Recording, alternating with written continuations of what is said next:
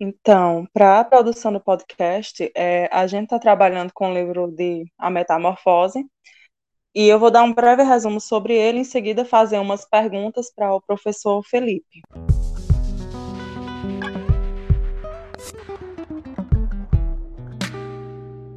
Então, o livro ele trata da história de um caixeiro viajante que, embora ele ache insuportável o seu trabalho, ele mantém esse trabalho pela necessidade de quitar uma dívida que a família dele criou. Então, é, certo dia, ele acorda e ele percebe que acabou perdendo a hora de ir para o emprego. E embora ele esteja, tipo, ele perceba que seu físico mudou, que ele está com características que não, não são dele, ele passa a não se importar com isso, porque ele está muito preocupado com o trabalho, com as consequências que vai causar o seu atraso, é, se vai ser demitido ou não, o que, o que o chefe dele vai falar sobre isso, e principalmente sobre a família dele. Então, embora ele tenha tido toda a noção da metamorfose que ele passou, da fisionomia dele, quanto mudou, ele se preocupa acima dele em questão do trabalho, de perder o emprego e das consequências que o chefe vai impor a ele. E a partir disso decorre a história onde, é, devido a essa metamorfose, ele acaba sendo é, renegado da família, onde ele se torna como se fosse só um, uma, uma pessoa que fica de canto. Na verdade, deixa de ser uma pessoa, ele é passado a ser tratado e formado como um inseto. Inclusive, é, na parte que a irmã dele decide retirar todos os móveis do quarto dele, é como se fosse pôr um fim à humanidade dele. A partir disso, ele passa a ser considerado totalmente um inseto, e levando ao final do livro, é, até num certo ponto, a família dele passou a suportar essas essa característica dele e isolava. E quando vai chegando ao final, depois que acontece algumas coisas e que os inquilinos acabam vendo ele e acusam é, processar os pais por ter, por alugar um lugar e ter esse tipo de, de coisa lá, esse tipo de inseto, é, é, ameaçam processar ele e por isso acaba toda a família se revoltando intensificamente contra ele. E o que leva o pai a agredir ele com uma maçã que acaba se alojando no casco dele e através disso que causa a sua morte. Bom, e a gente convidou o professor Felipe Garcia, que é professor de língua portuguesa e literatura no UFRN Campus Caicó, é, seja bem-vindo, professor. Boa tarde. E vamos começar com as perguntas. É, a obra completou 115 anos no ano passado, e, com, e como a linguagem de, de Kafka util, é utilizada é simples, e a história já começou no clímax, em que as primeiras páginas já são a, sobre a metamorfose de Grego, o que você acha da construção da narrativa e o que achou da leitura? Então, gente, é, boa tarde. Eu agradeço pelo convite que vocês fizeram para falar sobre a obra de Franz Kafka, Metamorfose. É sempre um prazer falar sobre literatura e ainda mais com estudantes, né? Estimula bastante né, a nossa curiosidade e enquanto professor, né, nos alegra muito. Em relação a essa questão da linguagem, da obra, é, da metamorfose, ela é bastante simples, de fato. Não é tão complicada, você compreende a história, como bem apresentou a Ila, né, em que Gregor Sansa, o caixeiro viajante, é, numa noite intranquila, com sonhos estranhos, ele acaba é, sendo metamorfoseado em um inseto gigante, né, logo pela manhã.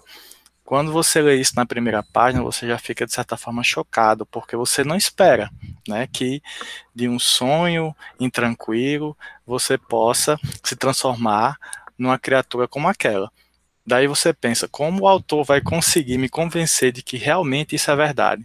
E o pior é que ele consegue, né, porque ele mostra ao longo do texto como seria ser um inseto gigante de tal forma que você fica envolvido na narrativa, na trama e tenta pensar como o próprio personagem Gregor aprisionado, né, naquele corpo que lhe é estranho. Então a história ela traz esse clímax logo no início, como vocês falaram, e ao longo do texto nós testemunhamos toda essa angústia de você não poder se comunicar, de você não poder ser compreendido, né? A crise que ele tem com o pai, né? A paixão que ele tem com a irmã, a empregada, a mãe, o patrão. Então todos se preocupam com ele enquanto ele está no quarto preso e você se sente também como uma barata enquanto leitor. Em alguns momentos da narrativa, você acredita que o quarto dele é muito é, pequeno e ele é muito grande, né? Em outros, o narrador ele muda um pouco o foco, né, narrativo, e você acredita que aquele quarto ele já mudou toda a configuração, né?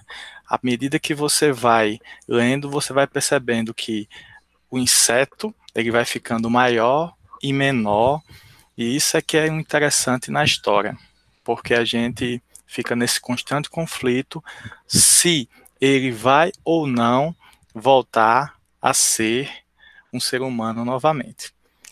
E isso não acontece, né? Vamos aqui dar um spoiler. Então, assim, a linguagem dele é marcada justamente por essa simplicidade. É um realismo mágico, de tal forma que você fica convencido de que aquilo realmente é possível acontecer. Eu me lembro que quando eu li pela primeira vez, eu fiquei tão assombrado com a história, tão tocado com a ideia de ser transformado em um inseto gigante ao acordar, que eu passei vários dias sem matar uma barata, né, gente? Na história, nós sabemos que ele não diz que é uma barata gigante, mas a gente associa uma barata quando ele diz que é uma criatura com casco, cheio de perninhas, com as antenas. Então a história foi tão convincente que, de certa forma, é, eu cheguei a acreditar que realmente aquilo era possível. Kafka era, era, muito conhecido por narrar o conteúdo dos sonhos. Uma narrativa como a metamorfose, ela só poderia acontecer em nossos sonhos, porque os nossos sonhos eles são assim, surreais, estranhos, mas ao mesmo tempo eles usam o material da realidade para construir os seus símbolos. Então, muitos críticos dizem que boa parte das histórias que Kafka escreveu são inspirados, né, são inspiradas pela lógica dos sonhos. E essa lógica dos sonhos aplicada à realidade mais simples, mais clara possível. Por isso que a gente fica encantado, assustado e um pouco até perturbado quando lê a metamorfose. Então, em relação a essa questão da construção da narrativa, é basicamente isso. É uma linguagem que traz um realismo mágico a ponto de você acreditar que é possível viver na lógica do sonho estando acordado. É, na sua opinião, qual foi a intenção do autor em transformar o personagem principal em um inseto? Essa pergunta é excelente e muito difícil de responder, porque quando a gente pensa na intenção do autor, a gente acredita que nós vamos descobri-la no texto. Mas, na verdade, quando ele escreve, é porque ele mostrou que não conseguiu fazer aquilo que ele queria. Porque quando você coloca no papel, você faz escolhas. Então, você deixa muita coisa de fora da qual você não consegue é, ter né, a mínima noção do que poderia ser. Pensando na intenção, ele pode ter tido milhares de intenção, mas o que ele, o que ele nos deixou né, como material foi o texto escrito. Algumas pessoas tentam supor qual foi a ideia que Franz Kafka teve ao colocar nessa sua história uma metamorfose tão brutal. Alguns falam que era uma espécie de desabafo do autor em relação às crises que ele tinha, sobretudo com o pai. Ele tinha muitos conflitos com o pai, complexos mesmo. Ele se sentia inferior, o pai não reconhecia o seu talento.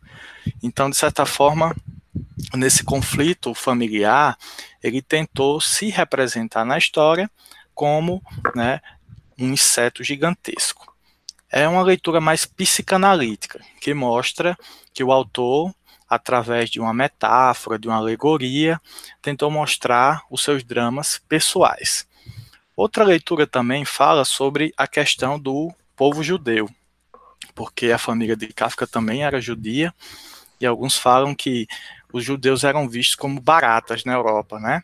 Inclusive, na Segunda Guerra Mundial, eles foram perseguidos pelo regime nazista, e o Franz Kafka, na literatura dele, já fazia esse alerta, né, de que os judeus eram ratos, né, baratas, pessoas mal é, quistas pela sociedade. Eu, particularmente, se for pensar na intenção do autor, a minha leitura hoje, que seria mais convincente, seria a respeito do sonho. É, creio eu que Kafka tentou criar uma lógica dos sonhos na realidade, por meio da literatura. Então ele talvez tenha pensado que seria possível escrever uma história, assim como nós temos sonhos todos os dias. Aqueles sonhos mais absurdos, quando você sonha que está voando, quando você sonha que trocou sua cabeça, aqueles sonhos que a gente se encontra com pessoas desconhecidas e tudo acontece do nada, mas parece que é muito simples. Então, a minha leitura, né, a respeito da intenção do autor foi que ele tentou né, mostrar como os sonhos poderiam se tornar absurdos se a gente vivesse todos eles acordados.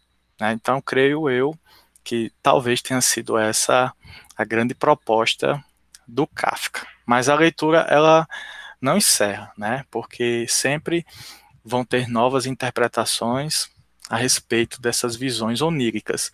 Tem uma leitura de Freud sobre a interpretação dos sonhos, que ele vai falar que os sonhos, eles são a realização dos nossos desejos. Aqueles desejos que a gente não consegue realizar quando está acordado, quando você vai dormir, os seus sonhos produzem esses desejos. E esses sonhos podem ser os mais absurdos possíveis. E o que é interessante, gente, é que na primeira página da Metamorfose de Franz Kafka, ele vai usar a expressão sonhos intranquilos parece que Kafka leu Freud. E ele deve ter lido também a interpretação dos sonhos. Se nós não sonhássemos, gente, a gente explodiria, a nossa cabeça não aguentaria. De acordo com Freud, os sonhos eles são como uma espécie de válvula de escape para aliviar a quantidade de informações conscientes e inconscientes que nós produzimos em nosso cérebro.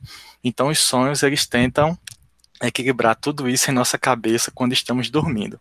Então vejam só que leitura interessante é essa, a do sonho. Então creio eu que o Kafka tentou representar um pouco dessa psique, né, dessa psicologia, dessa neurose, né, do sonho, ao mostrar uma metamorfose brusca do dia para a noite. É, então, Felipe, na vida, muitas vezes somos marcados pelo processo de significância, ou seja, até o momento que servimos à sociedade, temos um significado próspero. Mas quando deixamos este lado e passamos a depender dela, esse processo muda totalmente. Então, é, a partir do seu ponto de vista, qual a relação de Gregor com tal reflexão? É, excelente questionamento.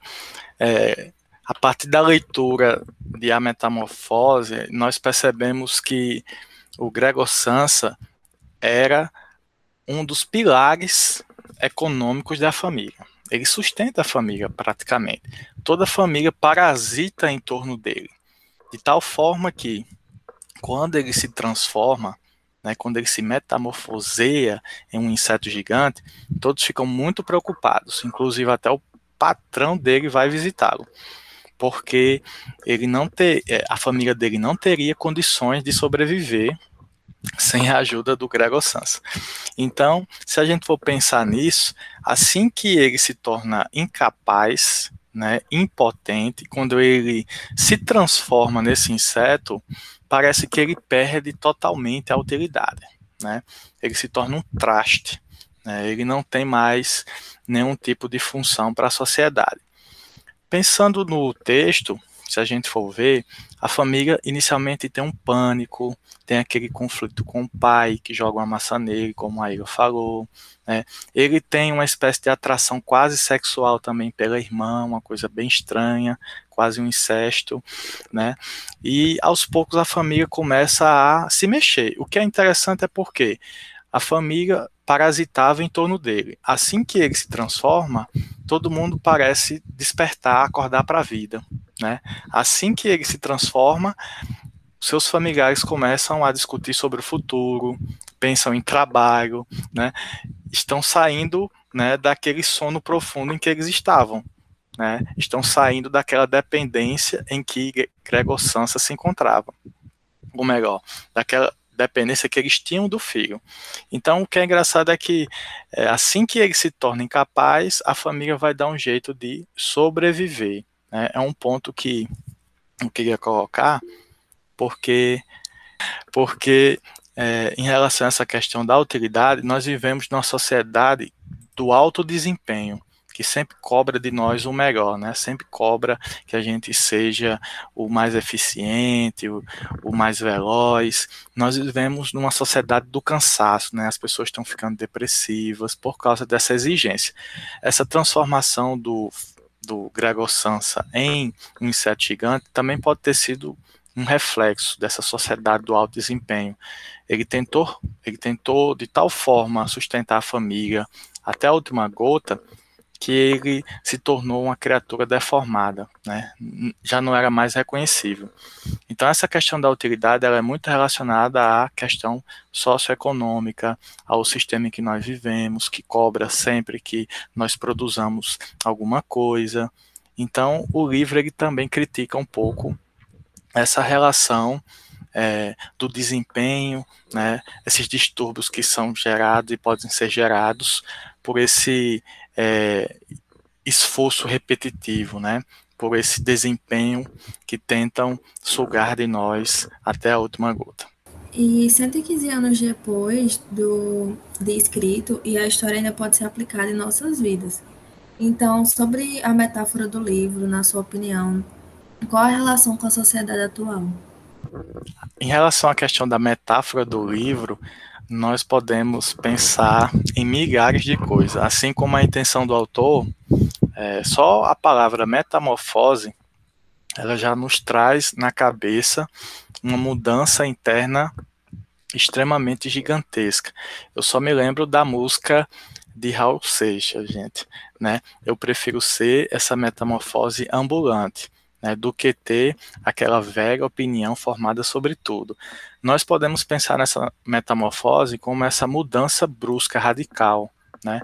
essa mudança que, de certa forma, é, cria outro sujeito, né? produz uma nova criatura. Se a gente for pensar a respeito da relação com a sociedade atual, a todo momento nós estamos passando por essas transformações. Né? A gente hoje se divide em muitas telas, né, em muitos perfis em redes sociais. Nós assumimos muitos papéis. Eu sou professor, eu sou pai, eu sou estudante, eu sou blogueirinho no Instagram, é, eu sou o, o otário do Facebook. Então são tantas coisas que nós podemos ser que de certa maneira nós nos metamorfoseamos também. A gente se esconde, né? A gente se oculta. É, dependendo para quem você fala, você é uma pessoa única e singular. Então, se formos pensar a respeito da relação com a sociedade atual, todos esses temas podem ser é, pensados. Na minha visão, o que eu considero o tema mais importante a respeito da metamorfose é, sobretudo, em relação à questão do mundo virtual porque realmente nós nos transformamos, nós nos tornamos estranhos, ao invés de nos tornarmos pessoas melhores, mais empáticas, é, mais compreensivas, a gente se transformou em juízes. Então a gente se transformou numa criatura extremamente insuportável. Eu comparo muito esse livro, A Metamorfose, e esse comportamento nas redes sociais ao médico e o monstro porque em algumas situações você se mostra como médico, em outro você se mostra como monstro. Então a minha leitura é, é de respeito a essa questão das personalidades que nós podemos assumir e de como cada escolha vai trazer uma consequência única para cada eu que se manifesta nesse mundo louco que são as redes sociais. Inclusive, eu posso criar um fake em que na minha imagem eu coloque uma foto de uma barata e eu coloque o nome de uma barata e eu interaja com todo mundo como se fosse uma barata. Então a gente consegue de certa forma nesse mundo virtual louco reproduzir mais ou menos o que seria viver na pele do outro. Mas as leituras não acabam, gente. O que acaba é o tempo, que não para. É isso. É, então, com isso, a gente encerra nossas perguntas e agora a gente só tem a agradecer a você, Felipe, por ter participado e topado gravar esse podcast com a gente. E é isso. Eu que agradeço.